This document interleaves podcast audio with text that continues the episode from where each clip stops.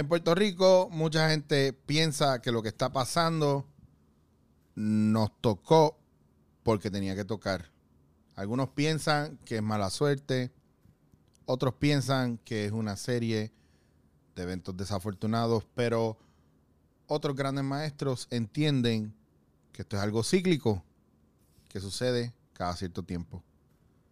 Hoy, en Dándote en la Cara, seguimos profundizando a un nivel de que busque ahora mismo su diccionario, busque ahora mismo abrir la pantalla con Google y escuche bien, porque tenemos a uno de los personajes más profundos que traemos este programa para darnos apertura espiritual dentro de lo que está sucediendo a nivel cósmico. Esto es Dándote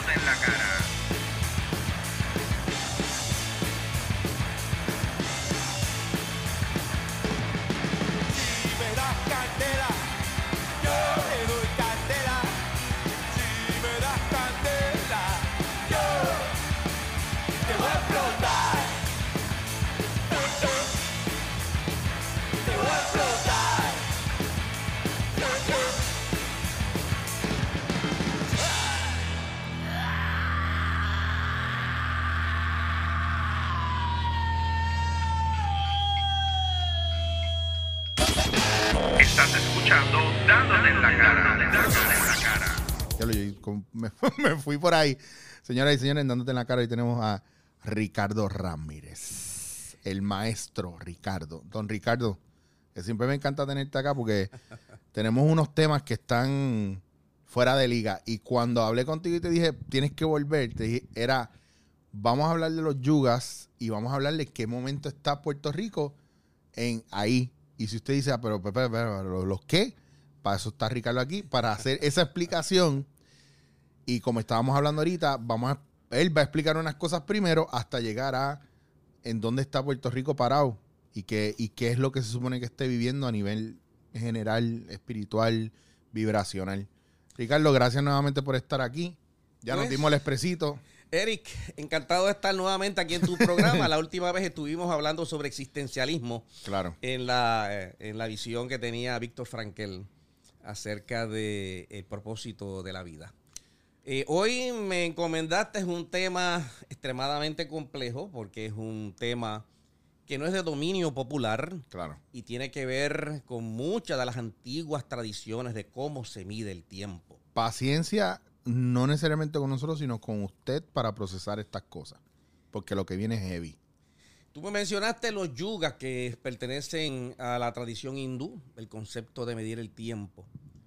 Para ponerlo en arroz y habichuela, para que la gente pueda entender, Eric, eh, a ti y a mí, a todos los miembros de nuestra eh, civilización, se nos ha enseñado a través de la educación que el tiempo y la historia se miden de forma lineal que aproximadamente hace 5.100 a 5.500 años atrás, cuando las tribus nómadas neolíticas circulaban alrededor del Valle del Creciente eh, Fértil, allá entre las conjunciones del río Tigris y Éufrates, y en el valle del río Nilo, pues comenzamos a construir aquello que se, conoce, que se conoció eventualmente como civilización, y que de ahí en adelante hay, unes- hay une- unos eventos de forma lineal de progreso y evolución de la humanidad hasta el presente.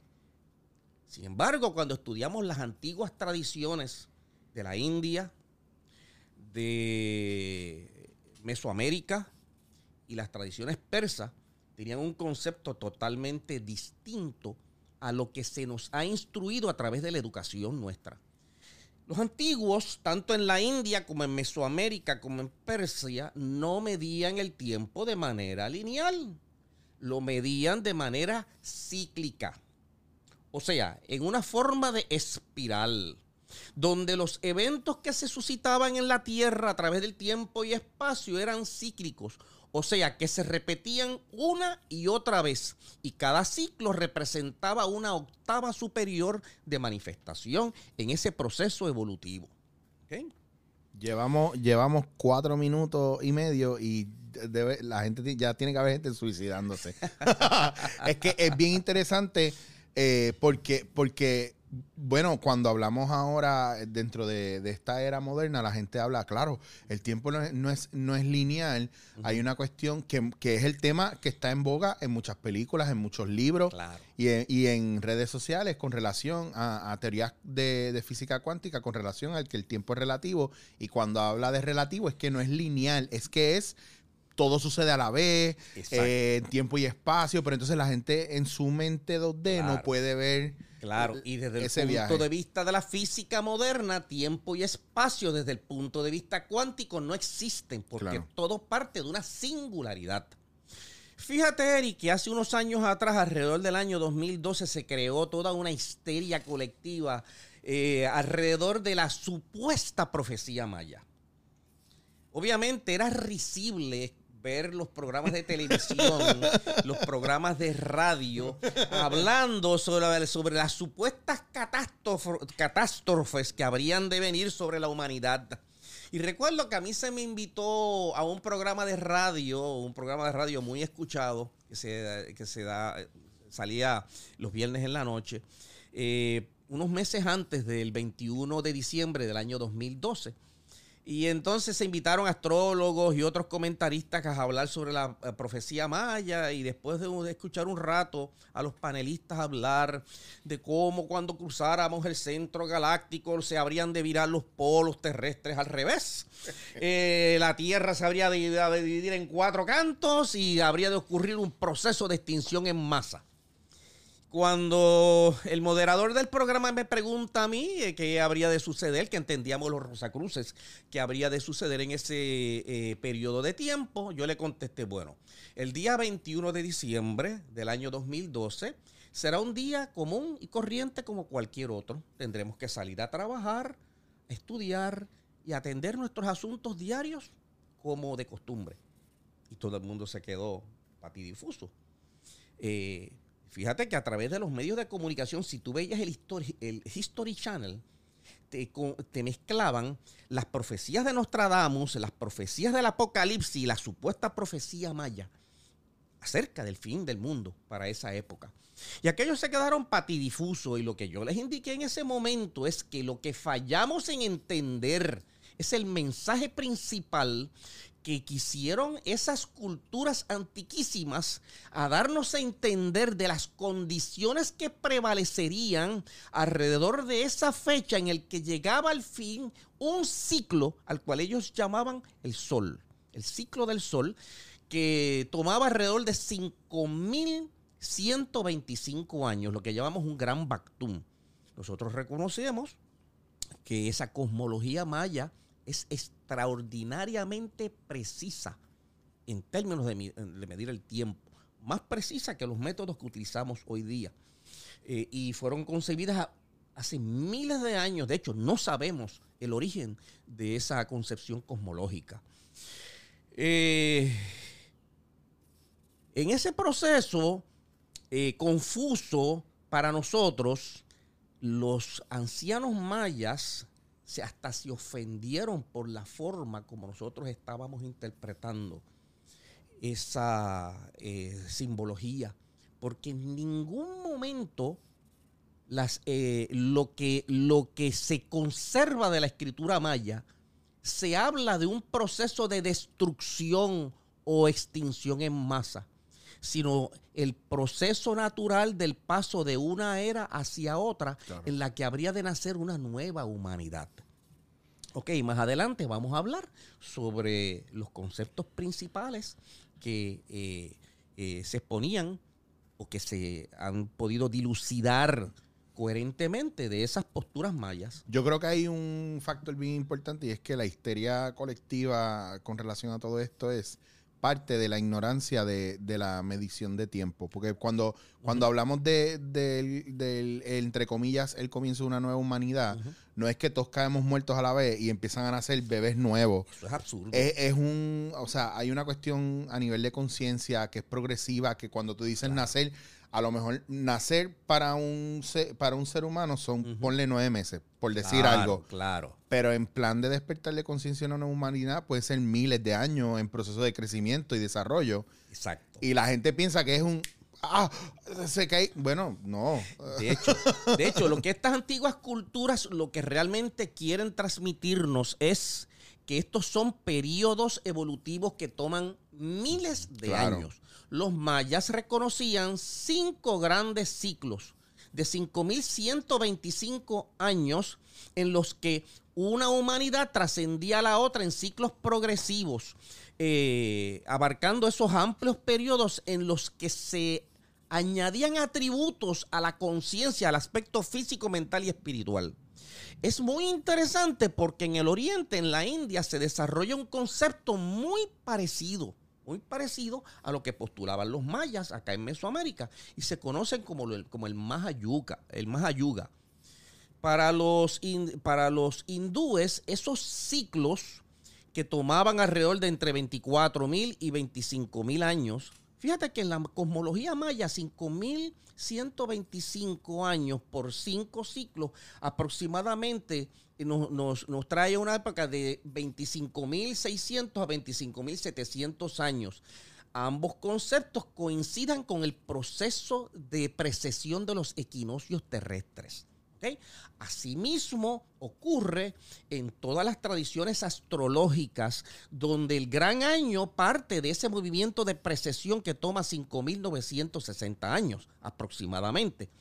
Eh, y lo que nos dicen los hindúes a través de ese Mahayuga es que ese periodo de aproximadamente 25 mil años está dividido en cuatro ciclos descendentes y cuatro ciclos, ciclos ascendentes.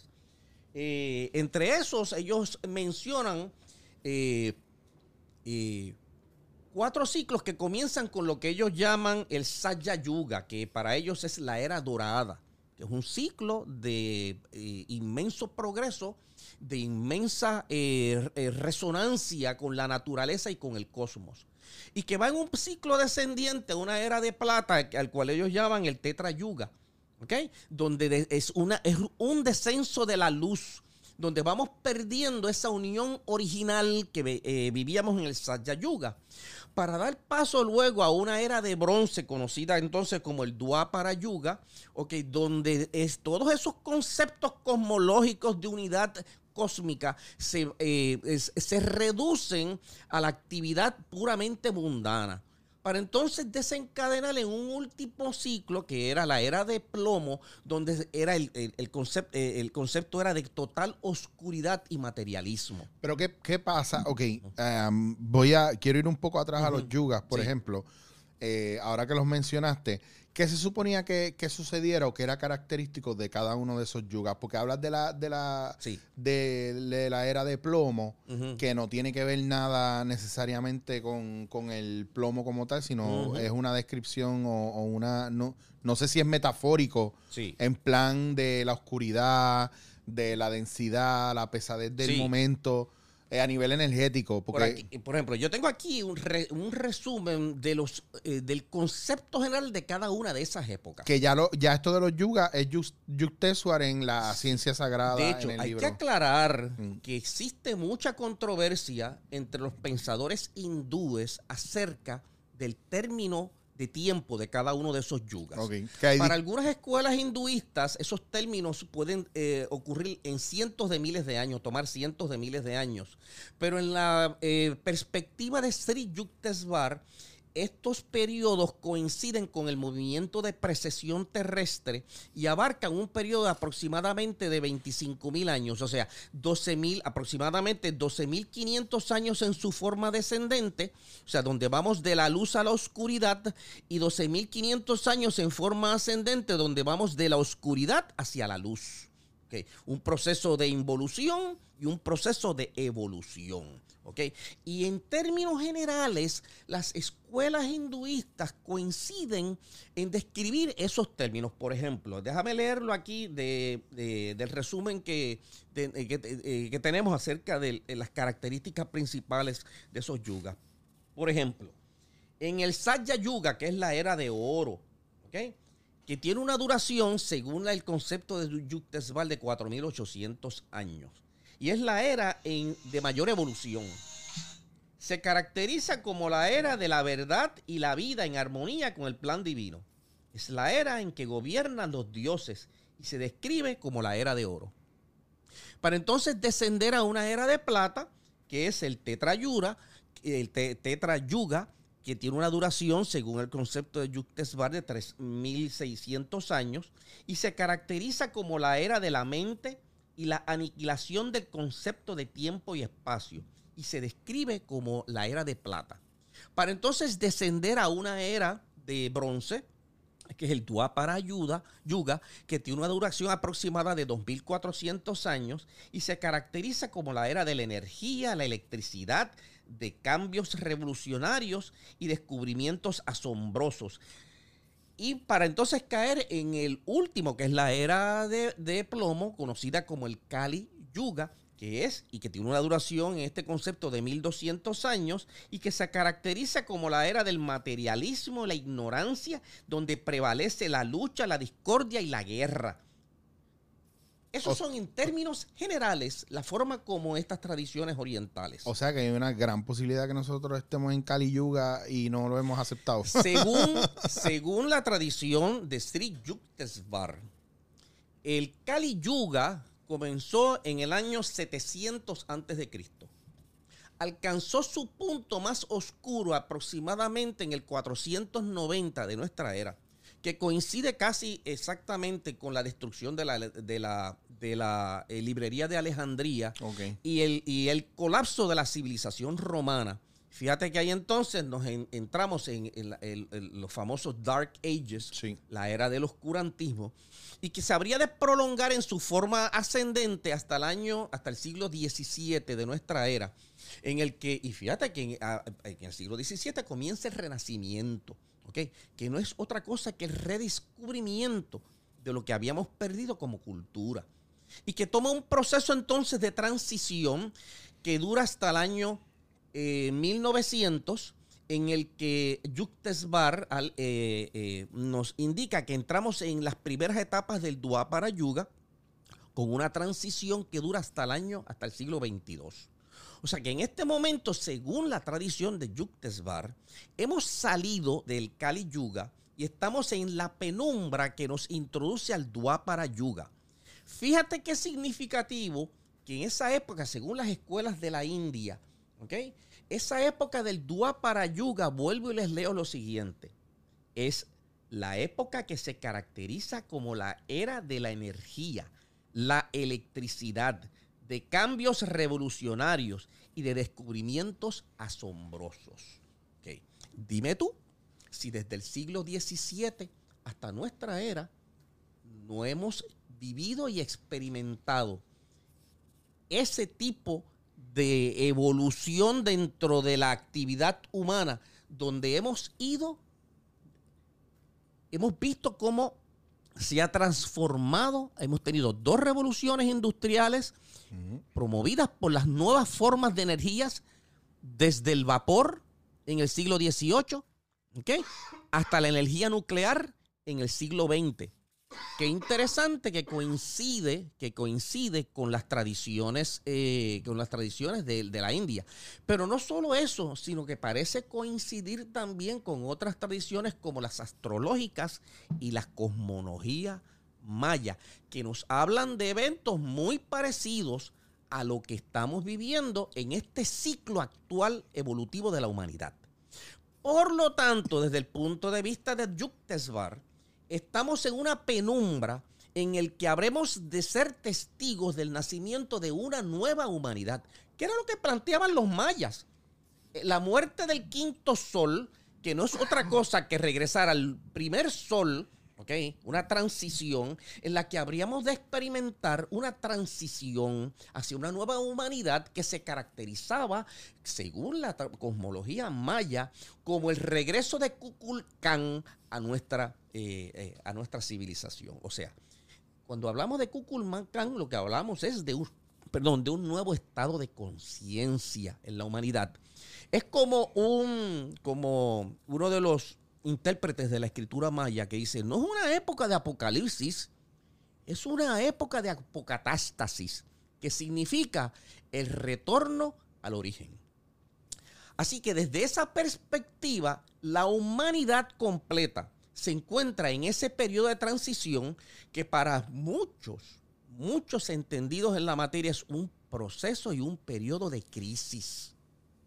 Porque en ese proceso en el que vemos la muerte de una era y el nacimiento de una nueva era, no existen partos que no sean dolorosos.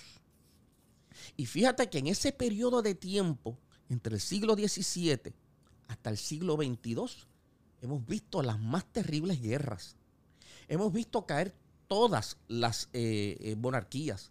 Hemos visto cómo La caída del, del, de la- del mismo ser humano eh, en, la, en la sumersión total de los problemas ya emocionales a nivel personal. Pues no solamente a nivel global, es que todo el mundo está en una crisis de alguna manera u otra. Exacto. Así que hemos visto y hemos sido testigos de un proceso de parto doloroso que ha llevado destrucción mas- masiva, que ha llevado la aniquilación de conceptos arcaicos. Vemos como las estructuras rígidas de una era de oscurantismo se van cayendo una detrás de o- otras. Hemos visto la caída de las monarquías. Hemos visto cómo eh, las religiones oficiales van perdiendo arraigo entre Claro. la mente de las masas. Hemos visto cómo hemos, hemos visto y hemos sido testigos de todos, prácticamente todos los movimientos de liberación humana. Hemos visto la caída de los sistemas coloniales, excepto uno. Hemos visto, hemos sido testigos de los procesos revolucionarios y hemos visto cómo van haciendo una nueva conciencia a través de los métodos de las ciencias que van que nos van pro- eh, moviendo en un proceso acelerado hacia una nueva forma de conciencia. ¿Quién hace 30 o 40 años diría o podía predecir que íbamos a estar conectados en una red global donde podíamos intercambiar comunicación y podíamos intercambiar conceptos eh, y información con cualquier ser humano en cualquier parte de la Tierra? ¿Acaso estas antiguas civilizaciones están bien, estaban viendo desde hace miles de años estos procesos, describiéndolos muy acertadamente y qué es lo que estamos viviendo hoy día? Interesante, ¿no? ¿Ok? Lo, lo otro interesante que podemos derivar de la cosmología maya es que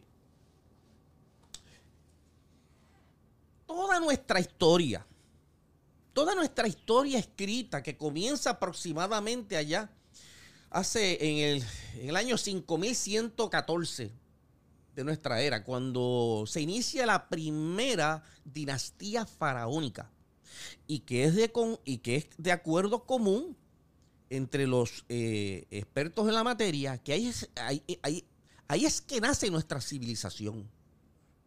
La civilización actual, lo que llamamos historia, nace a partir de esa época. Todo lo anterior a esa época es prehistoria porque no hay nada escrito. Por lo tanto, dentro de ese último Bactum o quinto sol de 5125 años, está incluida toda la historia de nuestra humanidad. Y, que los mayas indicaron llegaría a su fin en el año, el 21 de diciembre del año 2012. ¿ok? Que era solamente el final de un ciclo para comenzar Para otro. comenzar. No el final de la humanidad como todo el mundo Claro. pensaba. Lo ilógico y lo tonto de esta situación, y es lo que yo le he señalado a estos eh, profetas del desastre, ¿ok? Es que fallamos en reconocer el acelerado proceso evolutivo en que está sumergida la humanidad. Vamos a hablar entonces cómo afecta eso a nuestra civilización y finalmente cómo acepta a nosotros al ente social que llamamos el puertorriqueño. Pero ahí está el factor ese de, de incluso Yuctesual se lo dijo en algún momento a, a Yogananda y Yogananda lo, lo, lo, lo describe en auto- autobiografía de un yogi, que el problema mayor del ser humano ha sido eh, coger al universo y a los misterios del universo y sentarlo en un estrado e interrogarlo como quien fuera un criminal con las herramientas básicas del ser humano ante el universo. Me explico. Nosotros como seres humanos vemos y entendemos hasta un punto y sabemos que el universo está ahí, pero no tenemos las herramientas para poder medir y entender el universo entero. Recién estamos aprendiendo a entender unas cosas. Porque estamos redescubriendo lo que posiblemente antiquísimas civilizaciones ya sabían. Ya, claro. De hecho, estas, eh, estos conceptos parten de la premisa de que ya existieron sobre la Tierra civilizaciones increíblemente avanzadas y que y trataron de transmitir a la emergente nueva civilización de la cual formamos parte hoy día, de esa tradición que ellos preservaron. Por ejemplo, es tonto pensar que si el inicio de nuestra civilización ocurrió ya con la primera consolidación de la primera dinastía faraónica, eh, ¿cómo entonces podemos eh, explicar la construcción de las grandes pirámides? Claro que la, Porque desde esa época, al momento en que supuestamente eh, concuerdan los expertos en el que se construyeron las pirámides, eh, eh, pasan alrededor de 500 a 600 años. La pregunta que uno se hace es cómo es posible que en un periodo de tiempo tan corto los egipcios hayan podido concebir, desarrollar y aplicar todas, todos los conocimientos y técnicas necesarias para construir monumentos de esa inmensidad que hoy día los expertos indican con toda nuestra tecnología no lo podemos replicar. o sea, es sumamente... El problema entonces es que, y esto es lo que rompe con el paradigma tradicional, es que siguen surgiendo alrededor de todo el planeta todas estas estructuras megalíticas existen alrededor del planeta y que siguen apareciendo y empujando los procesos de la historia más atrás en el tiempo. Donde supuestamente no existía civilización, pues entonces empiezan a aparecer monumentos que reflejan civilizaciones altamente sof- sofisticadas. Por ejemplo, hace pocos años se descubre Gobekli Tepe en Turquía. Son monumentos o estructuras monolíticas que fueron enterradas adrede en el área de Turquía y que cuando se desentierran, se empiezan a desenterrar, se, de- se hace la prueba del carbono 14 al- al- a la materia orgánica que fue enterrada junto con, esa, con esos monumentos. Y encontramos que esas estructuras fueron enterradas 11.600 años antes de Cristo. Wow. ¿Y qué civilización existía sobre la Tierra que pudiera producir monumentos de esa, de esa naturaleza? ¿Eh? Obviamente existía sobre la Tierra una civilización ya perdida para la humanidad y que de la cual solamente tenemos recuerdos en formas de mitos y leyendas como la leyenda de la Atlántida, eh, la leyenda del diluvio universal que aparece en la Biblia y que aparece en otras 150 culturas terrestres, Wow. especialmente en las, eh, en las culturas americanas, y que hablan de un periodo de, de destrucción masiva. Y obviamente ya hoy comenzamos a tener corroboración de las condiciones que existieron en el planeta Tierra hace 12.500 años que llevó a un proceso de extinción en masa. Y que posiblemente los pocos descendientes que sobrevivieron a esa gran catástrofe, catástrofe eh, eh, cosmológica, eh, de alguna manera pudieron transmitir a generaciones futuras para que no se perdieran y pudiera darse, eh, no se perdieran conocimientos y destrezas que pudieran servir de arranca a una nueva civilización. Pero por e- o sea, ahora cuando estamos viendo en estos tiempos y vemos sobre el calentamiento global y especies que están en peligro de extinción, no hay, no hace ninguna diferencia con otros periodos que la Tierra ha vivido, incluyendo hasta la, la edad de hielo también, porque es lo mismo pero al inverso. O sea, en vez de la temperatura subir, es la temperatura bajar. Pues mira, es interesante cuando los mayas hablan de la destrucción del cuarto sol, que precede a la era actual, indican que, esa, que ese cuarto sol es destruido por fuego y sangre descendiendo del cielo. Es interesante notar que en los últimos descubrimientos de investigación que se ha hecho eh, por muchos años por eh, investigadores en Estados Unidos, se ha podido documentar, do- documentar que es aproximadamente entre 12.500 y 12.800 años, que es la época en que ocurre la deglaciación, que todavía no tenemos una explicación lógica para ella. Pues aparentemente, y toda la data que viene recolectándose a través del planeta, la Tierra fue bombardeada por fragmentos de un gran cometa que se desintegró en millones de partículas y que hoy día todavía siguen orbitando alrededor del Sol y que se conoce como la franja de asteroides que, se, eh, que conocemos como las tauridas. Y el planeta Tierra circula dos veces al año a través de esa franja. Aparentemente hace 12.500 eh, años, varios segmentos de ese cometa, impactaron el hemisferio norte de la Tierra. Eh, y provocando, recuerda que el, eh, el hemisferio norte del planeta Tierra era una gran masa de hielo, dos kilómetros de profundidad, impactada ahora por múltiples eh, impactos de un cometa, ¿ok? Que, donde se puede seguir la trayectoria desde Norteamérica, Groenlandia, el norte de Europa hasta la Siberia. Provocaron entonces la sublimación del agua de su estado sólido al gaseoso de forma drástica, la cual eventualmente tiene que caer sobre la Tierra en forma de diluvios universales y provoca una gran llamarada que, que arropa todo el, eh, to- todo el hemisferio norte y provoca entonces así la extinción de la megafauna del hemisferio norte, la desaparición de la civilización del Clovis y un estado, y un estado catastrófico que arropó la humanidad por 1600 años, haciendo que declinara drásticamente la población terrestre. Y todas estas tradiciones que vamos viendo a través de distintas culturas que hablan de un diluvio universal y cómo la humanidad pudo sobrevivir a ese diluvio universal, no son nada más que el, el conocimiento mitológico de ese evento que fue traumático para la civilización de ese entonces. ¿ok? Ahora bien, ¿cómo eso aplica a nosotros? Pues es posible que ahora no nos caiga un asteroide encima y que provoquemos una y que provoque una, una catástrofe de esa, de esa eh, envergadura. Sin embargo, como resultado de la actividad humana, estamos provocando un proceso de crisis y extinción en nuestro planeta. Y nosotros hemos fallado en reconocer esto.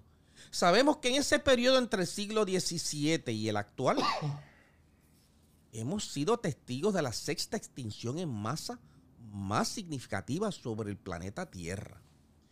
Hemos puesto al planeta Tierra en una difícil situación, desde el orden geológico, ambiental, social, político, económico y así por el estilo. Fallamos en reconocer los instrumentos oficiales de información a, la, a nuestra población, fallan en reconocer los resultados y el consenso general eh, al que llegan la mayoría de los científicos de nuestra época. Primero, que el calentamiento global sí es una realidad, que la actividad humana está teniendo un efecto significativo en ese proceso de calentamiento global. Tercero, se estima que para a finales de este siglo la temperatura promedio terrestre haya aumentado en 3 grados centígrados. Ese aumento de temperatura de 3 grados centígrados eh, hace retroceder el clima terrestre a las condiciones de hace 3 millones de años, las, las condiciones climáticas de hace 3 millones de años durante el Pleocenio. Y el consenso general es que por lo menos el 70% de todas las especies en los reinos vegetales y animales no podrán adaptarse lo suficientemente rápido para subsistir. El problema es que una vez se alcanza esa etapa de 3 grados centígrados, el proceso se vuelve irreversible. Y ya entrado en el siglo, ve- siglo, eh, siglo 22, podría alcanzar 5 grados centígrados, lo cual sería catastrófico para nuestra civilización. Por lo tanto, lo que está planteado aquí es la subsistencia de la especie humana. O sea, ¿qué usted puede, puede creer que pueda suceder si desaparece del planeta Tierra el 70% de todas las especies vegetales y animales? Detrás nos vamos nosotros, Sí. porque esto es un, eh, es- esto es un ambiente simbiótico entre todos los reinos de la naturaleza. Sí, que, que todo, todo depende de todo para subsistir hasta cierto punto. Y aunque mucha gente dice, ah, pero eh, la- el planeta no necesita del ser humano para subsistir, pero la realidad es que estamos aquí porque hacemos, hay un, hay, hay unas cosas que nos toca hacer a nosotros para que otras funcionen y así sucesivamente. Y la naturaleza tiene que funcionar de unos aspectos para que nosotros nos mantengamos vivos. Ok, ahora bien, ¿y cuáles son las causas principales que, han pro- que van provocando ese desastre ecológico que nosotros como seres humanos estamos ayudando a promover? ¿Ok? Pues tenemos que entender que todos nuestros sistemas socioeconómicos están íntimamente relacionados a esto y están en proceso de crisis severa. Fíjate que nosotros, nuestra civilización ha estado en los últimos 200 años, si podemos decir, bajo un sistema capitalista. ¿Ok? No hay nada malo con el capitalismo. El problema es que en nuestros tiempos ese capitalismo se ha tornado eh, depredador. Motivado e impulsado por un consumerismo exagerado. Y para subsistir en esa sálvese quien pueda, eh, aquellos que producen el capital se han olvidado de su responsabilidad, uno, primero hacia la sociedad y segundo hacia la naturaleza. Todos los medios son válidos para entonces en esta guerra de supervivencia, para hacer más y más y más. No nos importa el impacto que tenemos sobre el ambiente, no nos importa, importa el impacto social que, eh, que conllevan las, eh, las decisiones corporativas y por lo tanto hemos convertido nuestro planeta en un gran basurero. No hay nada más que ver estas imágenes terribles de islas de basura y plástico flotando en los océanos. que mucha gente no sabe que existen, que como no hay videos o fotos, hay, pero la gente piensa que no existen porque es más fácil negar muchas de estas cosas o evadirlas que asumir responsabilidad por, por ellas. Eh, eh, de- de- definitivamente. Y entonces, el problema es que muchos de los medios de comunicación no le están dando la importancia que esto requiere, porque esto está literalmente acabando con la vida del planeta y con nuestra subsistencia como especie en ella. Por lo tanto, estamos acercándonos a un proceso crítico crítico en la fase evolutiva de nuestra, eh, de nuestra humanidad, en la que en algún punto en este siglo tendremos que decidir de tomar la decisión cuando alcancemos el punto de caos, si nuestra civilización colapsa o damos el, sal- el salto cuántico hacia una forma nueva de expresión humana, ¿ok? Basada en distintos valores. Los valores que imperan en ese sistema socioeconómico son los valores de la competencia, de la agresividad, de acaparar los recursos. Y tendremos que obligatoriamente transicionar a una forma nueva socioeconómica en que en vez de la competencia lo que tengamos sea la colaboración. Sí, que es En contrario a la simbiosis. es, eh, eh, o sea, tendremos que buscar los métodos para hacer transformar nuestras economías de una economía de competencia a una, a una economía colaborativa, para movernos a eso que llamaba Michio Kaku una civilización tipo 1 en el que todos los recursos de la naturaleza sean utilizados para el bienestar común e inteligente de todos los seres humanos sobre la Tierra. Eso es lo de que describe una civilización tipo 1. Que no es lo que estamos haciendo ahora. Obviamente. De hecho, estamos llegando a un punto en el que nuestra, nuestro sistema socioeconómico ya dio lo que tenía para dar. Y lo que estamos observando es que ese agotamiento está provocando lo que Marx predecía en el, a finales del siglo XIX en su crítica contra el capitalismo, donde indicaba que en sus etapas finales ese sistema comenzaría a devorarse a sí mismo. ¿Cómo lo está haciendo? Sencillo. La corrupción y la criminalidad se ha vuelto endémica en todos los sistemas políticos y socioeconómicos en nuestro planeta. La situación de Puerto Rico no es una situación aislada. Estamos siendo testigos. Estamos siendo So, testigos si de la degeneración completa de un sistema económico. Si usted pensaba que no íbamos a llegar a Puerto Rico, llegamos a Puerto Rico. ¿Ok? Y había que darle 40 minutos de todo esto para que usted entendiera que nosotros, o sea, el insularismo este que nos hace pensar que somos los únicos en el mundo entero y que no hay más nada, está pasando es una cuestión cíclica a nivel planeta y a nivel todo alrededor. O sea, a nivel vibracional, a nivel cíclico de nosotros, de lo que está sucediendo aquí. No es solamente Puerto Rico. O sea, es que si usted no ha pensado, diablo, esto está pasando en Puerto Rico, esto está pasando en España, esto está pasando en Venezuela, esto está pasando en Argentina. Usted no es el único. Todo Fíjate, está sucediendo a la vez, todo de golpe. eh, fíjate, el año pasado, las principales casas acreditadoras amenazaron a Italia con degradar sus bonos. Uh, se, repite la, se repite la historia.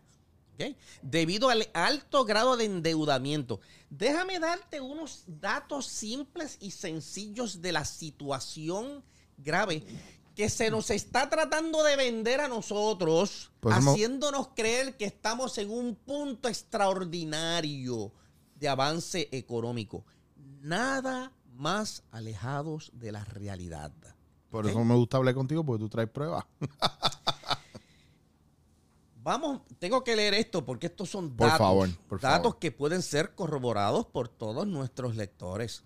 Cuando se nos dice a nosotros, cuando el presidente de los Estados Unidos dice que hemos recuperado América, que la economía está mejor que el del mundo, y entonces nos presentan estas gráficas de cómo eh, eh, eh, Wall Street y las acciones de las empresas capitalistas están en un punto increíblemente alto.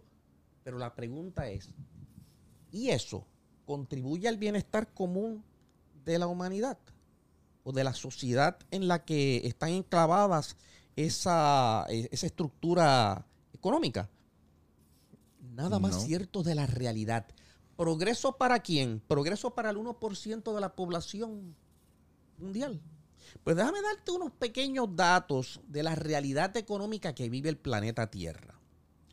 Primero, en el año 2015, el Fondo Monetario Internacional en su publicación Economic Outlook urgió a las grandes economías del planeta a realizar ajustes drásticos en sus gastos para evitar el colapso abrupto, abrupto del sistema monetario.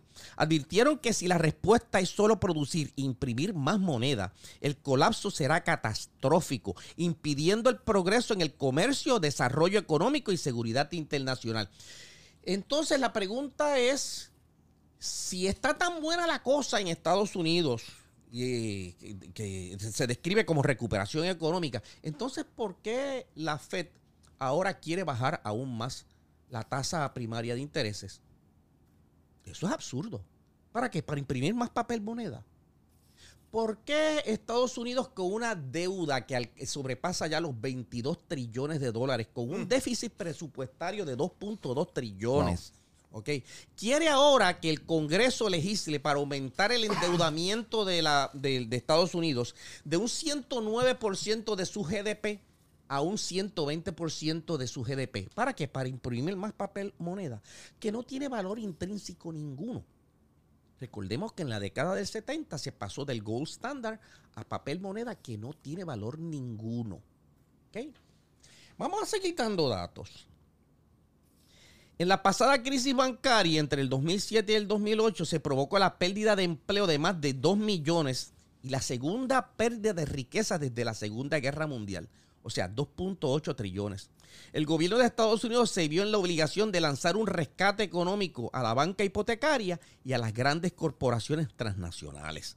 Para lograrlo, se vieron en la obligación de crear o imprimir el equivalente a 700 billones, cantidad que ahora debe ser pa- repagada por el gobierno con altos intereses y con cargos al contribuyente norteamericano.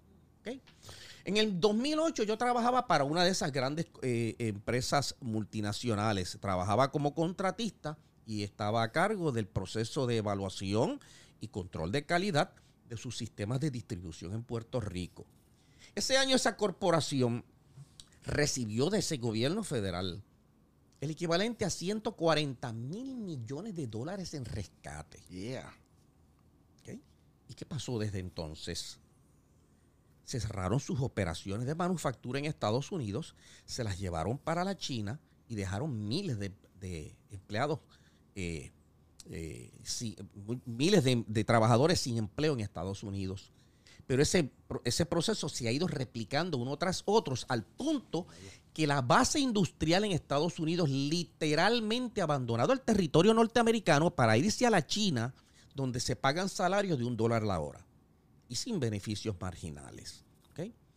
El presidente Trump nos dice hoy día que, nunca, que, que ahora hay más empleos que nunca. La realidad es que las cifras están falseadas. ¿Por qué? Porque si usted está más de un año desempleado, usted es borrado de las listas de desempleados. ¿En serio? no? Son borrados de las listas de desempleados. Segundo, cuando usted entra a la página de el, el, eh, el Departamento del Trabajo y Recursos Humanos Federal, encuentra qué tipo de busca, qué tipo de empleo se está creando en Estados Unidos. Pues un empleo de promedio de 28 horas a la semana, con salarios entre 8 y 10 dólares la hora y sin beneficios. Sí. Ese es el, em, eh, es- es- ese es el ingreso promedio que reciben los norteamericanos que puede crear eh, una economía eficiente. Pues vamos a seguir dando datos. Qué fuerte como está todo eso montado, ese andamiaje. Yo recuerdo estando en Nueva York y, mm, y teniendo la posibilidad dentro de un programa de asistencia social, ellos tienen oportunidades, entre comillas.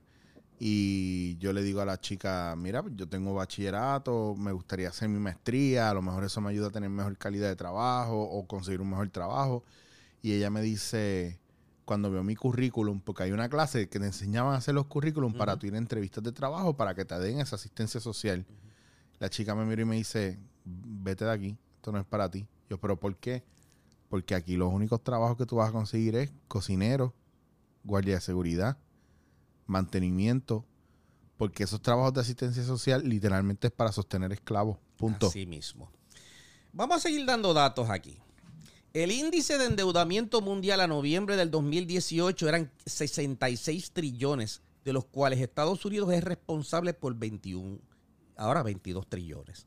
Como resultado, los gobiernos mundiales, incluyendo Estados Unidos, se ven en la necesidad de limitar las inversiones en actividades económicas de interés social, debido a que gran parte de su presupuesto está destinado a satisfacer el pago de los intereses de la deuda. Toda similitud con la situación de Puerto Rico es pura casualidad. O sea, esto no está. o sea, lo que estamos viviendo en Puerto Rico está pasando en Estados Unidos, en Grecia, en Italia, en España, en Francia, ahora con la revolución de los, cha- de los chalecos amarillos y así por el estilo. ¿ok? El grave endeudamiento mundial es responsable de la pobreza sistemática que vive la población mundial y según estudios del Fondo Monetario Internacional, para mediados del siglo XXI, más del 90% de la población planetaria estará por debajo del índice de pobreza. Mientras tanto, tres de las más grandes compañías en el mundo son empresas petroleras, Royal Dutch Shell, ExxonMobil y Brit- British Petroleum. Bajo estos tres gigantes se acobijan sobre 500 corporaciones globales, representando cada sector industrial. Este conglomerado genera ingresos por 22.5 trillones, que es el equivalente a la tercera parte del GDP mundial, calculado en 62 trillones. Como dato curioso, para el año 2001, el ingreso promedio de los principales directores ejecutivos de esos conglomerados era en promedio 531 veces el salario promedio de sus empleados. Aproximadamente el 80% del Producto Bruto Mundial pertenece a un billón de personas. mientras que el restante 20%, o sea, 6 billones, pertenece al resto de la humanidad. El 80% en manos de un billón de De un billón de personas, personas. de los 7 billones que ah, eh, habitamos Wow. este planeta. Entre 1980 y el 2005, sobre el 80% del aumento en el ingreso en los Estados Unidos fue a parar a menos del 1% más rico de la población. Mientras tanto, el ingreso promedio de los hogares de personas no envejecidas en Estados Unidos se redujo en un 10%, mientras que aumentó el porcentaje de personas que viven bajo el índice de pobreza. Que esa ola se va a extender y se va a seguir extendiendo en un lugar a otro full. Exacto. Según datos del Global Wealth Data Book del 2015, el 0.01% de la población en Estados Unidos, o sea, 16 mil personas poseen mayor capital que el 80% de la población norteamericana y más que el 75% de la población mundial. Solamente 50 norteamericanos poseen mayor capital que el 50% más pobre de la humanidad, o sea, que 3.5 billones de seres humanos. Wow. Oye, Eric, yo te pregunto, y bajo esas condiciones, ¿tú crees que es posible alcanzar un estado de paz y progreso en la humanidad? Pues mira, ah, poniéndolo de esa manera, obviamente no, porque se nota que hay una, de- hay una desventaja total en el proceso de desarrollo y crecimiento de cada cual. O sea, no, no es equitativo o no es accesible para una persona, porque una cosa es tú arrancar una carrera donde todo el mundo tiene un carril para ellos de manera individual y todo el mundo sale del mismo Claro. sitio a, a la vez. Pues Pero esto es como literalmente, pues, el carril que te tocó tiene obstáculos, tú no puedes salir hasta dos horas después que salgan los primeros competidores y además de eso te voy a amarrar una mano. Pues por lo tanto, estamos viviendo, estamos viviendo un proceso de crisis y de generación donde la escasez generalizada al cual se está sometiendo la gran población de la humanidad, la población humana, es la base y la raíz de toda forma de criminalidad y corrupción. Por lo tanto, estamos viendo y siendo testigos de, lo- de los últimos vestigios de este sistema que comienza a devorarse a sí mismo. Por lo tanto, imagínate qué sucedería si todo ese, todo ese proceso, toda esa andamiaje socioeconómico colapsa de repente.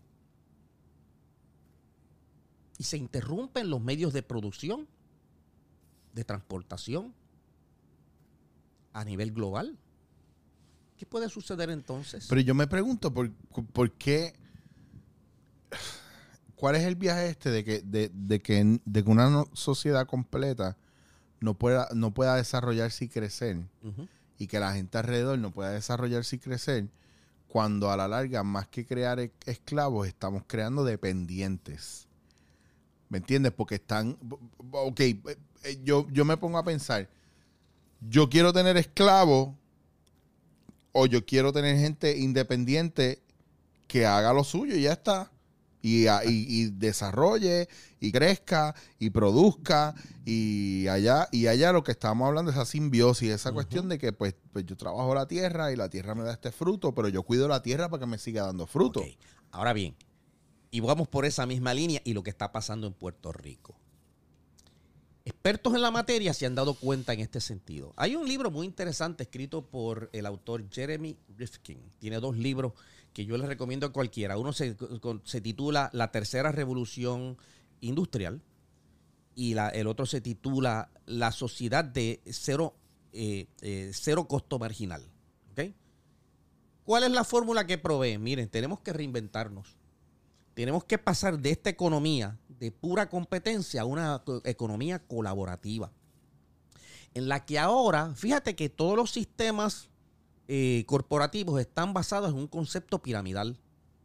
Donde tú tienes abajo una serie, una amplia base de, trabajadores, seguido de una eh, de, un, de un nivel de supervisores que organizan, controlan y- y manejan la forma como se produce.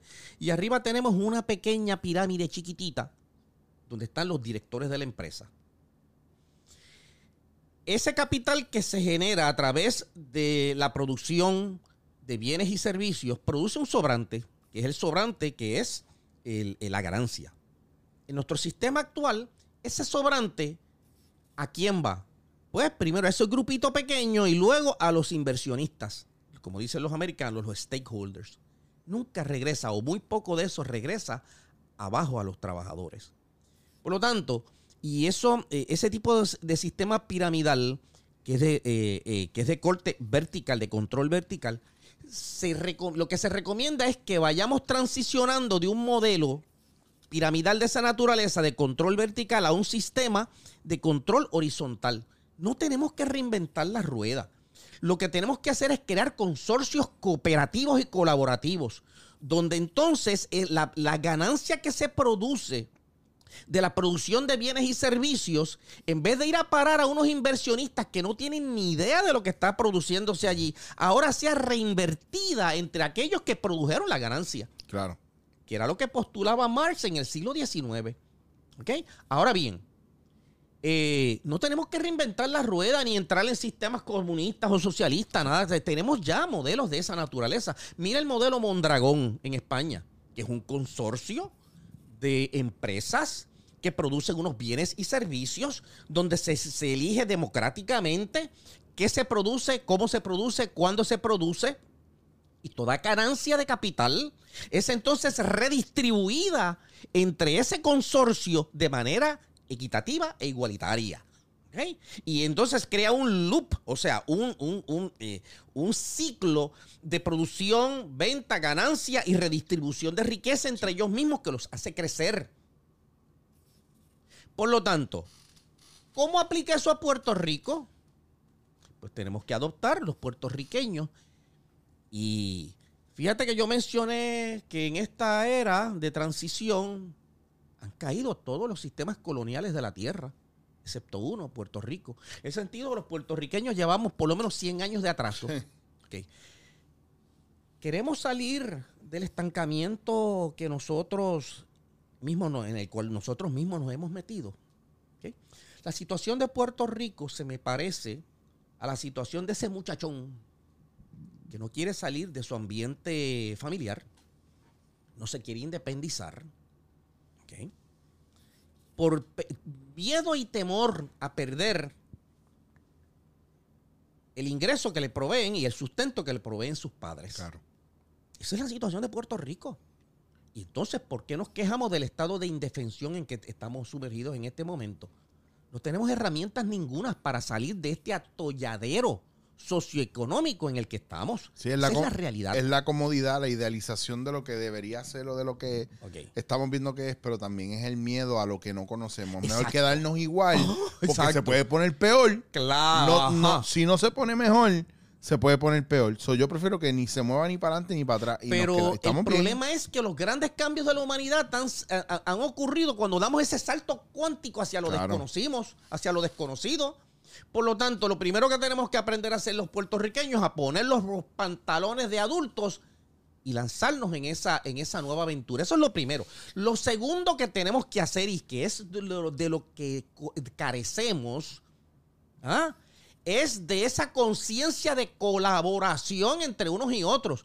¿Ustedes creen que las grandes corporaciones van a regresar a Puerto Rico a producir salarios espectaculares y beneficios marginales? Mire, señor, usted está viviendo en la Lalandia, eso no va a ocurrir. Claro. Usted no ve que las grandes corporaciones se fueron a la China, a Vietnam, a Camboya, a Bangladesh, donde en unos sitios se paga un peso a la hora y en otros lugares se paga 60 dólares la hora.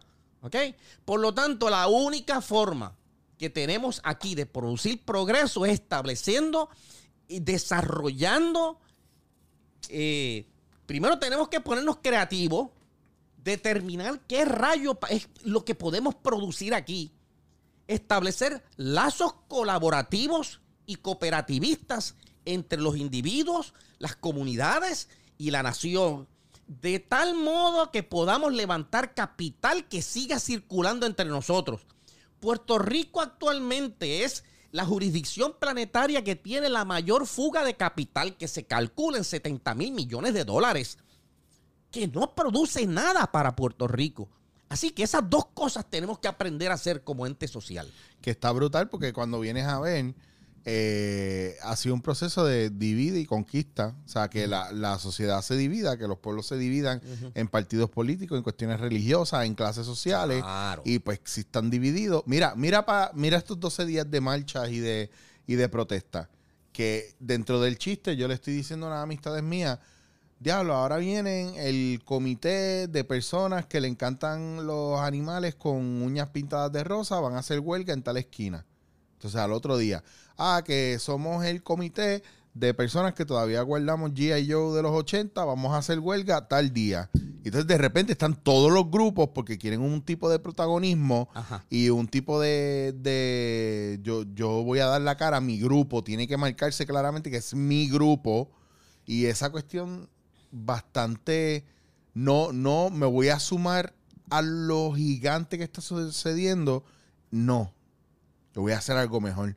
Yo me voy a dividir de eso y voy a jalar conmigo a par de gente que piensa como yo y vamos a hacer la misma marcha, pero mi grupo.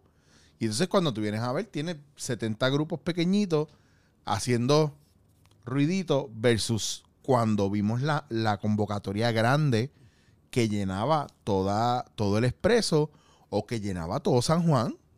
Muy ¿Me bien. entiendes? Entonces llega un punto donde yo, yo siento que, que más que empezar a trabajar de manera eh, comunitaria o eh, lo que pasa es que la gente le tiene un miedo al comunismo y al socialismo por lo que representa y el cuco que, que cualquier ismo que está mal aplicado no, se escocota. Es es que, Eric, tenemos que salirnos de esos paradigmas estúpidos. Claro. De, de- no se trata ni de socialismo ni de comunismo, sino eh, estamos hablando de un nuevo arreglo Ya está. social entre los individuos que componen una comunidad. Que la- la gente- Quítale las etiquetas en las cuales nos hemos enmarcado ridículamente. Mira, en nuestro planeta nunca ha existido el comunismo. El comunismo no fue otra forma que capitalismo de Estado, donde se, sustituye a la, la- la cúspide de la pirámide por burócratas del Partido Comunista y la ganancia, en vez de ser redistribuida nuevamente entre los trabajadores, fue a parar a manos de quién? Del Partido Comunista, con el agravante de que entonces el control central se volvió tan restrictivo que acabó asesinando toda forma, toda forma de creatividad y productividad.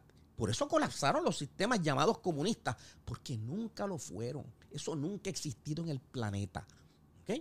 Así que no tenemos que reinventar las ruedas. Las tendencias modernas nos lo están diciendo. No hay otro futuro que ese, en el que acabemos con esa estructura vertical para introducirnos en una estructura horizontal de control donde nosotros mismos nos convertimos en coproductores y beneficiarios de lo que producimos. ¿Ok? Bien, ahora, hemos hablado de dos cosas. Primero, el impacto negativo que estamos teniendo sobre el ambiente que pone en jaque nuestra subsistencia eh, en nuestro planeta. Segundo, hemos hablado cómo un sistema socioeconómico está contribuyendo a esa debacle ecológica y social. Hay un tercer factor. Fíjate que mencionamos que esta era del Dwapara Yura, Y que también es corroborada por los astrólogos que analizan las tendencias de la nueva era de Acuario, que debe estar ocurriendo entre mediados y finales de este siglo. Y obviamente, aunque- aunque hay mucha eh, controversia con relación a eso, nos indican que esta es la era de la energía y de la transformación y descubrimientos asombrosos y por lo tanto de la tecnología. Esto viene a ser un agravante. Fíjate una cosa. Como resultado de las eficiencias que han traído los avances tecnológicos, esa pirámide de la que hablamos corporativa ha ido reduciendo la base de trabajadores. Porque ahora usted puede hacer más con muchos menos empleados. Muchos empleados han ido siendo desplazados, millones de seres humanos han sido siendo desplazados como resultado de los avances tecnológicos, que aumenta la ganancia de esa corporación. ¿ok? Fíjate una cosa, Durante 20 años de mi vida yo me dediqué a la industria farmacéutica. Desde mediados a finales del siglo, del siglo pasado, eh, de los años 90, la industria farmacéutica se ha reducido en dos terceras partes. De hecho, ninguna de las tres compañías para las que yo trabajé existe hoy día. O sea, que implica que esa industria sigue produciendo alto- alto- altos niveles de producción con una tercera parte de la empleomanía. El, G, el, el G7, que es el consorcio de las siete economías eh, eh, principales del planeta, nos dicen que en los próximos 10 años y como resultado de las eficiencias que van a traer las nuevas tecnologías, se van a perder otros 20 millones de puestos de trabajo en las naciones industrializadas. Pero entonces la gran pregunta que tenemos que hacernos, si usted sigue reduciendo la base de la pirámide, ¿quién quedará para adquirir los bienes y servicios que producen esas corporaciones? Si usted lo que va a tener es una amplia población que va a estar desempleada y sin posibilidad de generar ingresos. Pues se provocaría el colapso completo del sistema. Pero es que, y lo estamos viendo ya, que incluso lo, lo- lo- la gente que está estudiando y cuando sale de estudiar no tiene trabajo. La gente que tiene eh, un trabajo y tiene su familia, pero el dinero no le alcanza, so tienen que conseguir dos o tres trabajos y va a llegar un punto donde ni con cuatro, ni con cinco, ni con seis trabajos, o sea, no va a dar para más. Y ahora estamos viendo más gente en la calle, más gente pidiendo asistencia social. Y, y mucha gente que está pasando eso, ese y viaje. con las restricciones presupuestarias de los gobiernos del mundo que ahora no tienen suficiente dinero para invertirlo en programas de beneficio social porque tienen que pagar sus deudas. Incluso aquí con toda la cuestión de todos los recortes, pero a la misma vez la, el subir los taxes, el recortar aquí, recortar allá y de repente el puertorriqueño se queda ahogado. Fíjate la profunda dimensión. Hay un libro muy interesante escrito por Michio Kaku titulado La física del futuro. No basado en especulación, sino en investigación actual que se lleva a cabo en principales universidades en Estados Unidos y en Europa. Fíjate a dónde va a llegar este asunto de las nuevas tecnologías en la medida en que los procesadores de computadoras se van, se van haciendo más y más pequeños cada vez. Reconocemos que a través de la ley de Moore, cada 18 años se duplica la capacidad de los procesadores porque se, se reducen a la mitad de su tamaño. Un proceso que durará posiblemente hasta el año 2030, en el cual los procesadores alcanzarán el tamaño de 5 átomos de silicio y entonces entraremos en la era de los procesadores cuánticos. Cuántico, sí, que yo estaba viendo eso, que los eso es. Y ya están, y ya están experimentando con eso, Heavy. la- es que la- el impacto terrible que esto va a tener sobre nuestra civilización es, es incalculable, Eric. ¿Por qué? ¿Qué implica esto? Que a través de la miniaturización y a través de la inteligencia artificial que podrá ser millones de veces más efectiva y eficiente que la mente humana, desaparecerán profesiones completas. Y predice Michio Kaku que para finales de este siglo profesiones como la cirugía habrán desaparecido de la Tierra porque tendremos la capacidad de producir robots alimentados por eh, eh, inteligencia artificial que pueden hacer procesos quirúrgicos complicados de manera más rápida y segura que la mano humana. Claro. Y desaparecerán, por ende, todas las profesiones dentro de, por ejemplo, los farmacéuticos, los tecnólogos, los... Entonces, y así en todas las áreas de la economía mundial. Y entonces, ¿qué vamos a hacer? Por lo tanto, si no hay una mutación de los sistemas socioeconómicos, no podremos superar la transición. Y en este momento, ¿quién se atreve a predecir que estos adelantos económ- estos adelantos tecnológicos van a llegar a un fin? Eso es imposible. Eso es un, eso es un eh, proceso que ya no tiene, no puede regresar atrás. Y es un proceso natural, el proceso de evolución, y más a nivel eh, intelectual, mental, técnico en el ser humano que sigue descubriendo y descubriéndose y viendo la capacidad que tiene según va abriendo, no sé, abriéndose más al entorno, porque primero eran mirando las estrellas y mirando el cielo y ahora era creando máquinas para ver mucho más allá de lo que se veía Claro. a simple vista. So, es la, el profundizar, profundizar, profundizar. Mira lo que dice Michio Kaku aquí, que esto a mí me impactó de manera so- y que, y que es recogido por la novela de Dan Brown, Origin, Ah. acerca de la, eh, de la tecnología y la inteligencia artificial. Esto es una cosa impactante. Dice, nuestro destino para el año 2100 es igualarnos a los dioses que en otro tiempo adorábamos y temíamos. En el 2100, al igual que los dioses mitológicos, seremos capaces de manipular objetos con el poder de nuestras mentes.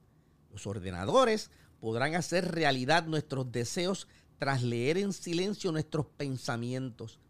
Podremos mover objetos utilizando solo la mente. Es decir, tendremos el poder telequinético que habitualmente está reservado a los dioses. Ja.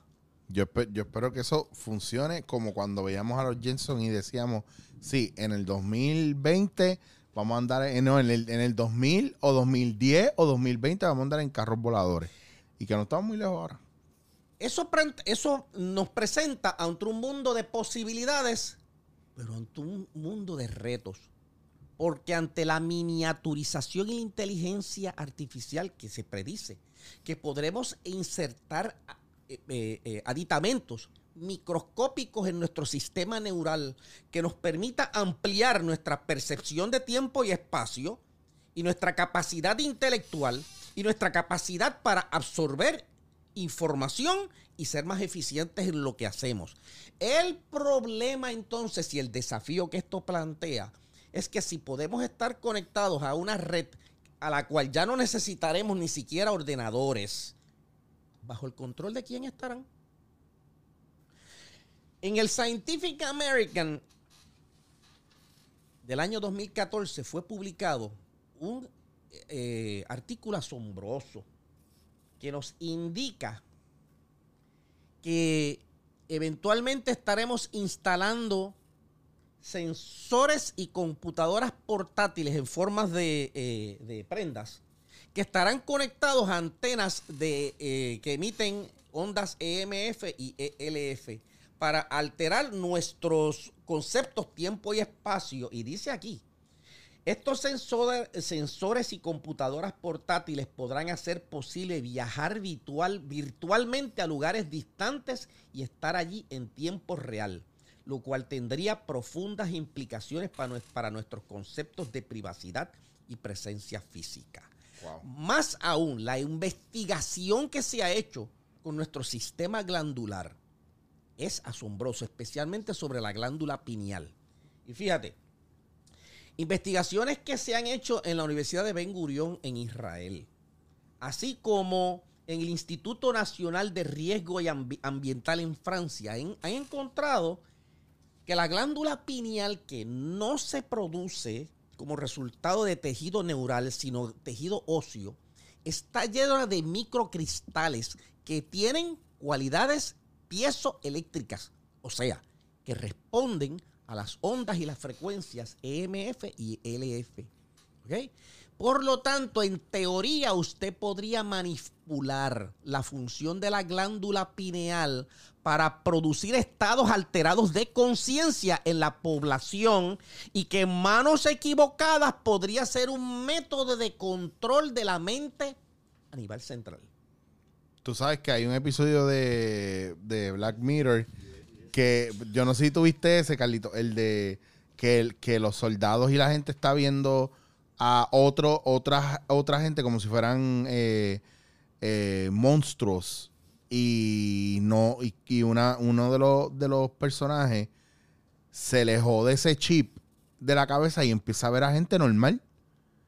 Y los que parecían que eran monstruos en otro momento y que todos salían a matarlos a ellos porque eran como, o como cucarachas o algo así, o, o, o qué sé yo, o reptiles, eh, o mutantes, eran, ellos los veían como mutantes, realmente no eran mutantes, era que ellos tenían un chip que, que alteraban la realidad y a esa y a esa nacionalidad, como imaginemos los judíos, como si fueran judíos, esos soldados y esa gente los veían como mutantes.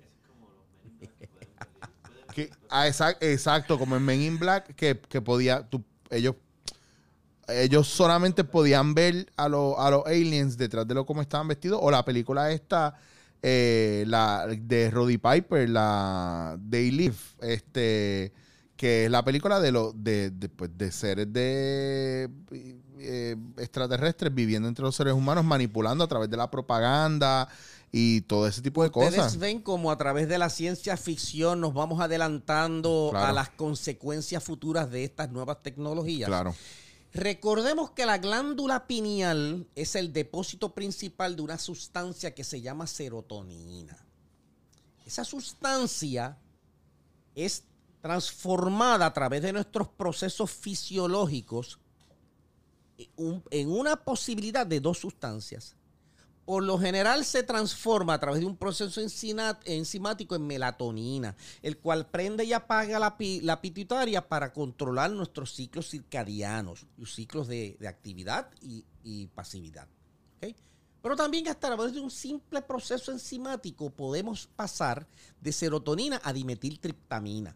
Y la dimetiltriptamina es uno de los agentes psicoactivos más poderosos que existe y que produce nuestro propio cuerpo y que se encuentra en muchas de las plantas psicoactivas. Manipular la glándula pineal desde esta posibilidad de ondas de transmisión podría inducirnos a estados alterados de conciencia que podrían ser en unos casos extraordinarios, extracorpóreos o alucinatorios y esquizofrénicos. Así que esto nuevamente plantea una nueva oportunidad de progreso para la humanidad, pero un gran desafío dependiendo de manos de quién esté el proceso. Para pelos. Así que fíjese usted el dilema terrible en que se encuentra nuestra humanidad en este proceso de crisis y transición de una era hacia la otra, como lo predicen estas tres grandes eh, eh, tradiciones. Por un lado, los mahayugas de la India.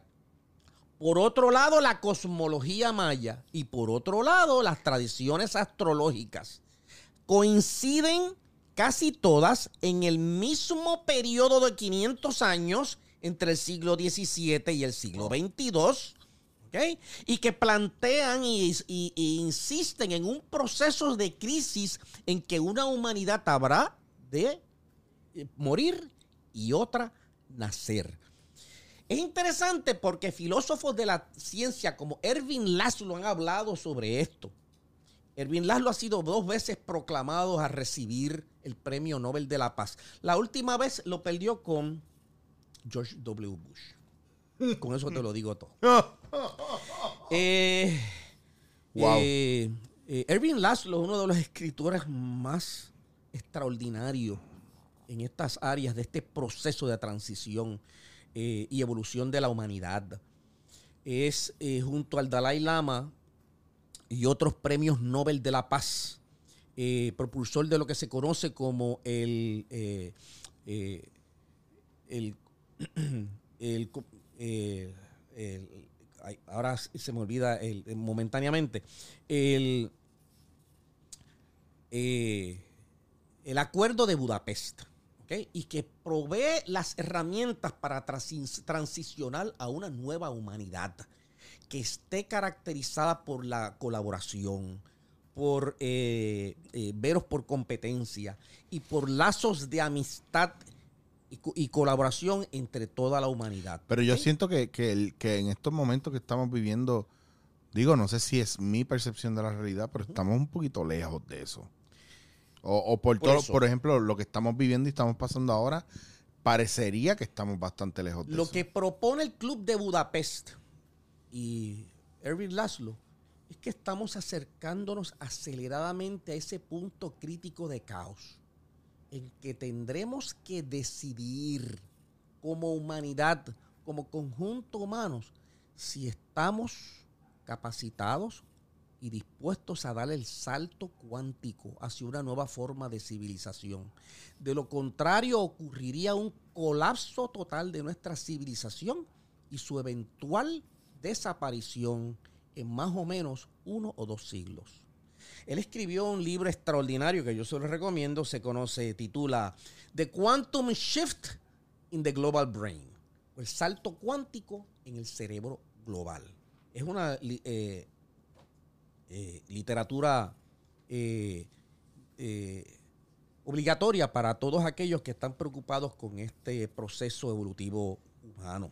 Este proceso, Ricardo, ¿cuánto se, puede medir? ¿Cuánto tiempo va a durar esto? Según Yuktesvar, estamos precisamente, este, es- este proceso entre el siglo XXI y XXII es posiblemente el más crítico y oscuro y difícil de la humanidad.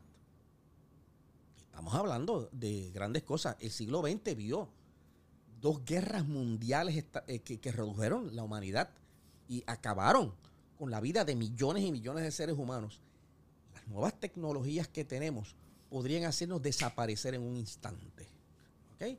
Así que es un proceso increíblemente difícil, pero se predice que entrando al siglo XXII habremos avanzado lo suficiente como para transicionar a una nueva forma de humanidad. Ahora bien, recuerda, Eric, que el futuro no es nada más que una amplia gama de probabilidades que cada, pos- cada probabilidad tiene la misma posibilidad de manifestarse. Hasta tanto y hasta cuando una observación sea hecha, o sea, una decisión sea hecha. ¿Ok? Todo lo que ocurre es el resultado de una observación y una decisión ante una amplia gama de probabilidades. Y esa es una realidad que va desde la macro existencia hasta, la hasta, hasta los elementos cuánticos que conforman la realidad en la que estamos viviendo. Yo no sé, pero, o sea,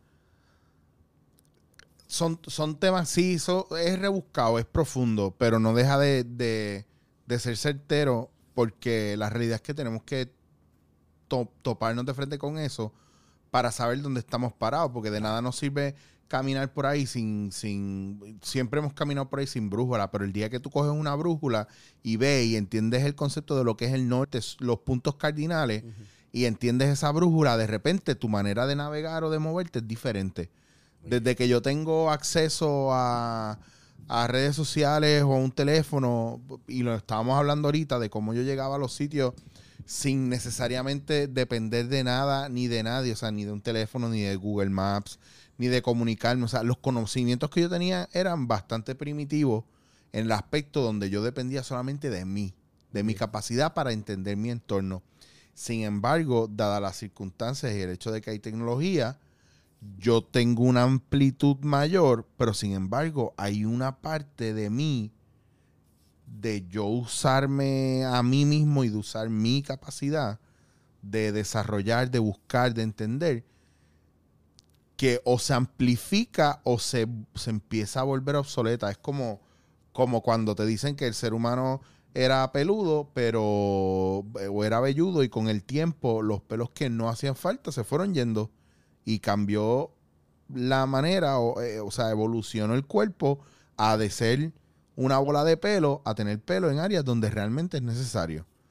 Y entonces, a nivel de conciencia, yo pienso que hay herramientas o cosas que uno tiene a nivel de conciencia que si no usa no se desarrollan y si no se desarrollan no evolucionan y se echan a perder. ¿Será o no? Esa es la gran lección que tenemos que aprender como individuos y como colectividad, especialmente si lo aplicamos a la situación de Puerto Rico. Esa falta de confianza en nuestros propios recursos internos para abrirnos paso en la vida y aspirar a algo mayor y luego utilizar las herramientas que ofrecen las tecnologías para movernos eficientemente hacia eso es la gran lección que tenemos que aprender. Yo creo que ahí fue que fallamos en momentos como llegar a la situación que estamos en el país donde dependimos de gente o dependemos de gente para para gobernar el país, para Claro. arrancar una marcha, Claro. para distribuir nuestras tierras, para cuidar nuestras tierras. Hicimos como el devoto que pone por fe su, todas sus posibilidades en, en- en- en- las manos de un ente invisible y superior. Así hemos hecho con nuestros gobernantes. Hemos puesto por fe en las manos de esa gente el destino de nuestro entorno social, político y económico. ¿ok? Y ahora nos damos cuenta que perdimos el control. Ahora bien, lo que acaba de ocurrir en Puerto Rico abre una gran posibilidad. Fíjate cómo a través de la convocación de diversos grupos buscando eh, expresión a sus propias agendas, se unen como una gran masa de manera pacífica y logran un resultado. ¿ok? Ante la indignación de lo que aconteció y que trascendió a través de los medios de comunicación. Ahora bien, ¿y qué va a pasar después? Porque ese germen infeccioso de la corrupción es un germen que muta y se adapta. Mm. Por lo tanto, desarrollará estrategias más sutiles para, co- para continuar acaparando el bienestar común y el capital que nosotros estamos produciendo como sociedad. Por lo tanto, ¿y qué vamos a hacer entonces como entorno? Ganamos una batalla, le dimos una muestra al mundo de lo que somos capaces como ente social, pero ¿y qué vamos a hacer de ahora en adelante para evitar que eso siga ocurriendo? Pues por lo tanto tenemos que ponernos bien creativos y salirnos de nuestra zona de comodidad y entrar en un proceso de mayor vigilancia y estricto eh, eh, vigilancia y control sobre aquellos en que hemos delegado nuestras responsabilidades para que entonces podamos aspirar a que se sanee, se cure el proceso, podamos aspirar a tener algo mejor. Pero vuelvo e insisto. Uno, los puertorriqueños tenemos que ponernos más creativos. Segundo, tenemos que estrechar nuestros lazos de colaboración y cooperación. Sobre Y todo eso. Tenemos que lanzarnos, tenemos que lanzarnos hacia lo desconocido. Depender de nuestras fuerzas interiores, individuales y colectivas, para entonces descubrir cuál es nuestro sentido de la vida, como lo planteaba Frankel. Recuerda que en nuestra pasada eh, charla eh, hablábamos del vacío existencial, el cual indicaba Frankel era responsable de eso que él llamaba la tríada de la neurosis de masa y que tenía tres características. Uno, adicciones. Dos, violencia. Y tres, depresión. Mira nuestro entorno social a lo que hemos, en lo que hemos degenerado. Alta violencia, alto grado de adicción. Y nuestros eh, hospitales psiquiátricos están llenos de gente deprimida que no saben por qué están aquí, para qué están aquí y no encuentran sentido ninguno a la existencia. Los, los hospitales psiquiátricos nada más no, todos los talleres que yo tengo de impro que están llenos de gente que está bien vacía y que no sabe para dónde va. Que ojo que no lo digo en plan despectivo, lo digo porque, o sea, una, una de las líneas que más me da risa es, y que dije en estos días fue, hay que darle las gracias a todos esos jóvenes que no creen en nada, no creen en Dios, no creen en la política y no creen en nadie, que fueron literalmente primera línea de batallón a la hora de las huelgas y las marchas. Porque no están, porque no están dominados por esas creencias limitantes que a lo mejor otras generaciones sí. Esa cuestión de, ah, porque él es el gobernador, yo no puedo protestarle. Ah, porque, porque sería malo si yo creo en Dios eh, decirle lo que yo siento a esa persona, eso tengo que dejarlo en manos de Dios. Est- esta- estas cuestiones eh, que yo considero arcaicas, que son parte de un paradigma que se tiene que romper, el paradigma de, de los ismos, de las religiones, de las doctrinas, de las sectas y todas estas cuestiones que te limitan y que son estructuras que a la larga, cuando vienen a ver, lo que hacen es restringir la libertad del ser humano a nivel no solamente eh, físico, sino mental también. Así que si queremos un buen liderato que nos conduzca, eh, nos conduzca como entidad social, a nuevos horizontes, tenemos que exigir este movimiento que acaba de nacer, que nuestros líderes políticos en el futuro sean capaces de convocar a la sociedad civil para concebir y ejecutar un proyecto nacional que sea capaz de enamorar la mente y el corazón de los puertorriqueños en una sola dirección. De tal manera que podamos salir del anquilosamiento en que nos encontramos y detallar cuál es el rumbo o la misión de futuro que tenemos como nación. Esos serán los verdaderos líderes en los que podremos depender. Y tendremos que desarrollar estrategias para exigir a aquellos que se postulan al liderato nacional para que entonces nos dirijan en ese proyecto nacional, ¿ok? en, el, en el cual todos los puertorriqueños nos sintamos identificados. Las grandes pirámides no se construyeron con esclavos, se construyeron con la gente común, que estaban enamorados del ideal y produjeron allí un monumento que ha trascendido tiempo y espacio, miles de años más allá de aquellos que los construyeron. ¿ok? ¿Por qué? Porque estaban enamorados del ideal que se les planteó en ese entonces, que los llevó a superar todo tipo de limitación en un proyecto común. Tenemos que hacer lo mismo. Puerto Rico hoy día debería ser una de las economías más pujantes del hemisferio occidental. Podríamos ser en Puerto Rico la Singapur del hemisferio occidental. Y sin embargo hemos visto tristemente cómo hemos, hemos ido perdiendo oportunidades por no movernos proactivamente para tomar, con- eh, o sea, tomar el- y, aprovecharnos de las posibilidades que nos, que nos ofrece primero nuestra posición geográfica y segundo de la riqueza geográfica que tenemos. Podríamos tener Pu- Puerto Rico, el área de Roosevelt Road cuenta con cinco bahías de hondo calado. Podríamos tener los mejores pues- puertos de transbordo de todas las Américas, aprovechando la expansión del canal de Panamá. Nunca lo hicimos. Puerto Rico produce grandes atletas, grandes músicos, grandes artistas, excelentes médicos y profesionales de la salud. Pudimos haber desarrollado una industria de turismo médico de grandes proporciones y dejamos pasar las oportunidades. No hemos ni rascado la superficie del potencial que tenemos como destino turístico. Y mucho menos hemos, hemos rascado las posibilidades de desarrollar nuestra propia subsistencia alimentaria a través de los recursos agrícolas que tenemos. No, y incluso perdidas. podríamos ser pioneros en energía renovable, teniendo el sol, el viento, la ola, los ríos.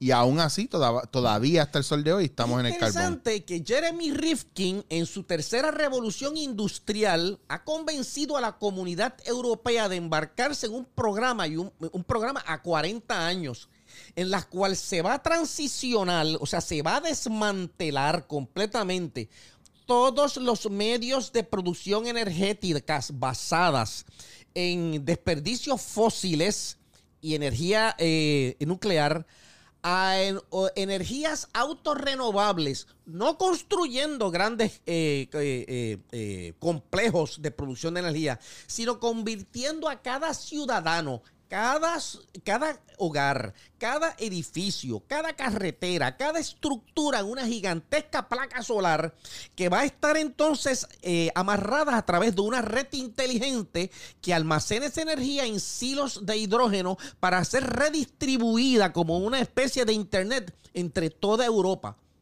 Ellos tienen un, un, eh, eh, ellos tienen un concepto que para el año 2020 es lo que llaman el plan 2020, en el cual uno, tienen que haber reducido la emisión de gases de invernadero en un 20%.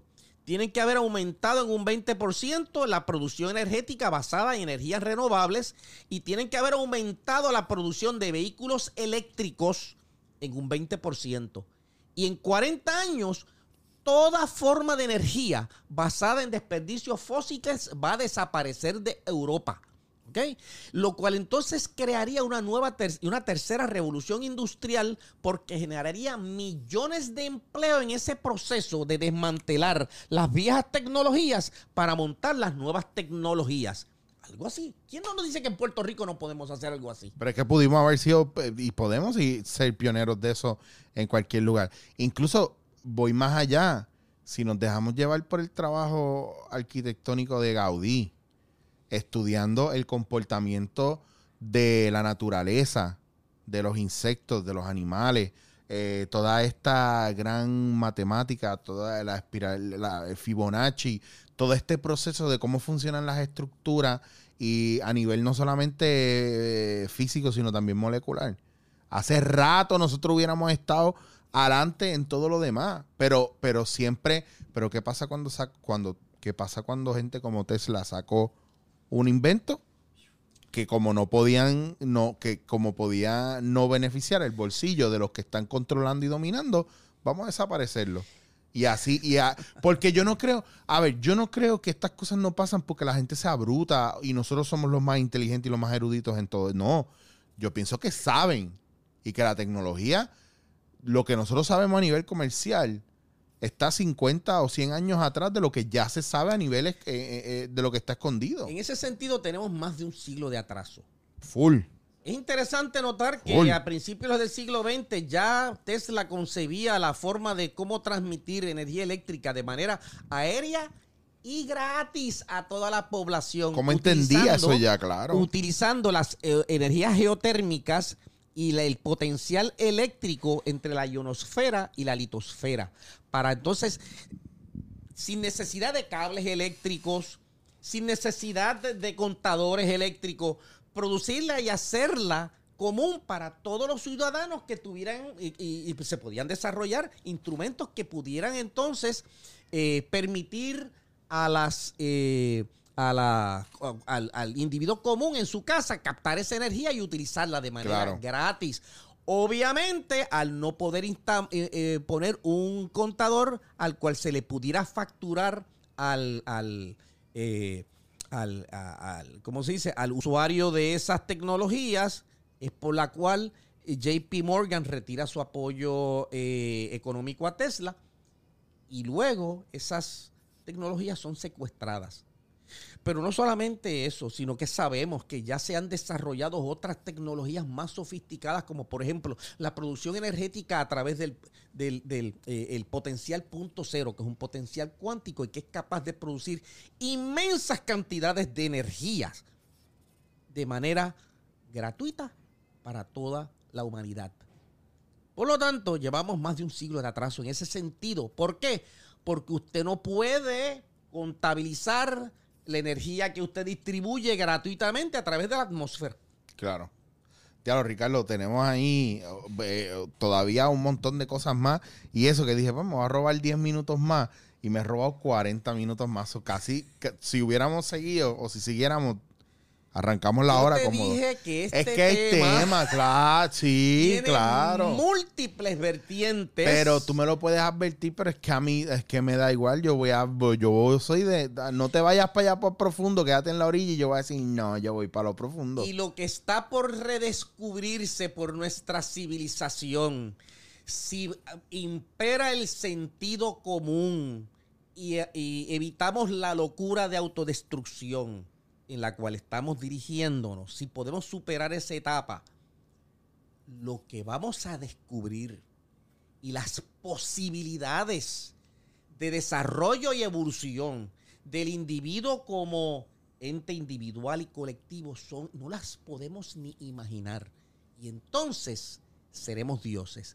Y estas antiguas civilizaciones ya nos los estaban diciendo hace miles de años no hay nada nuevo bajo el sol Es como la persona que te quiere enseñar que tú tienes el potencial para hacer X o Y y tú sigues empeñado en que no, en que eso no es verdad.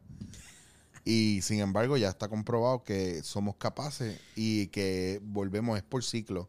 Parece que, que ya hemos vivido varios ciclos de iluminación, oscuridad, iluminación, Exacto. oscuridad, iluminación. oscuridad. Porque ese, esa- esas eras lo que representan es el escenario en esta comedia del arte colectivo en el que evolucionamos y se añaden atributos a la conciencia que transforman nuestra entidad física, mental y espiritual para eventualmente descubrir y salir de la triple ignorancia a la que adolecemos.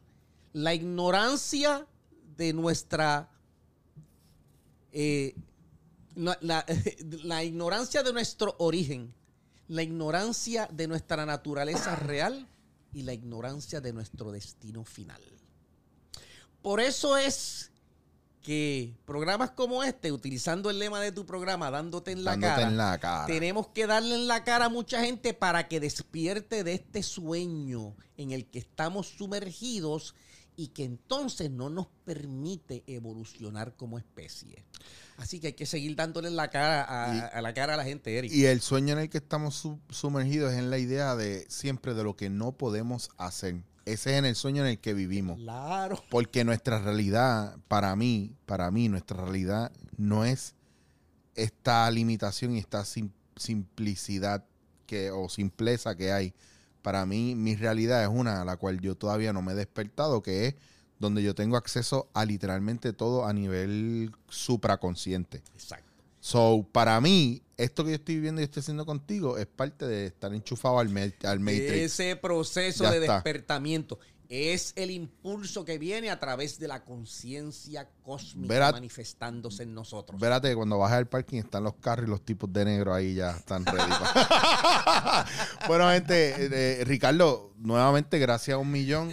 Eh, si usted llegó hasta aquí, hasta este punto y no le ha explotado la cabeza y no tiene migraña y no se puso gafas y todavía está con nosotros, eh, gracias por su sintonía. Si tiene muchas dudas, muchas preguntas, eh, Ricardo, yo sé que están ustedes en Facebook, eh, lo- Sí. Rosacruz, Amor también, ¿no? o como Orden Rosacruz Puerto Rico. Puede contactarnos a través de nuestra página en Facebook y así lo ponemos al tanto de nuestras actividades y conferencias y charlas públicas de las cuales ustedes... De hecho, esto que habíamos hablado aquí hoy forma parte de una conferencia que yo doy en dos partes que se titula eh, Podemos conocer el futuro.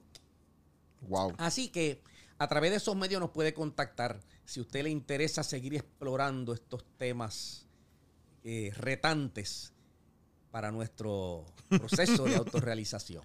Muchas gracias, Y- Eric. No, gracias, chacho, gracias a ti. Yo, ahora tenemos que hacer expreso otra vez para... Oh, sí, eso es importante. Échalo Échalo para acá. Vamos a hacer expresito ahora de nuevo. Gracias a la gente de Baldachi, que tenemos café Baldachi ahí y nos estamos haciendo unos expresos en mi Breville que están espectaculares. Wow, ese, ese, ese expresito que me tomé estaba fuera de ahora, liga. ahora vamos a hacer otro. Estamos ahí probando una leche de macadamia que es de baristas ahí, que eso está riquísimo. Eh, gracias a ustedes por su sintonía. Si están escuchando a través de Anchor.fm o cualquier plataforma de podcast, vea, vaya a ver el video en YouTube. Y si usted está viendo por YouTube, en chichowasir.com eh, y se quiere llevar esto porque se tiene que ir o lo que sea, estamos en cualquier plataforma de podcast dándote en la cara o vaya directamente a, a anchor.fm y busque los episodios.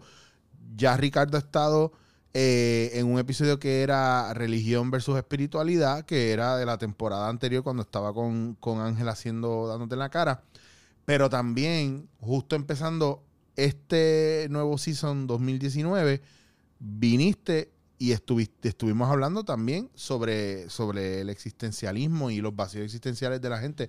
Siempre buscamos esos temas de profundidad porque es bien importante y yo pienso que más que comediante, yo soy un tipo que le vuela la cabeza a la mente humana y el proceso de autorrealización y esto es parte de ese proceso. Así que aguante presión, profundice, no tenga miedo, no está solo. Todas esas interrogantes que usted tiene, yo las tengo, Ricardo las tiene, las descubrimos, las desarrollamos. Calito, gracias por estar aquí. Y nos vemos pronto en Dándote en la cara. Dándote en la cara.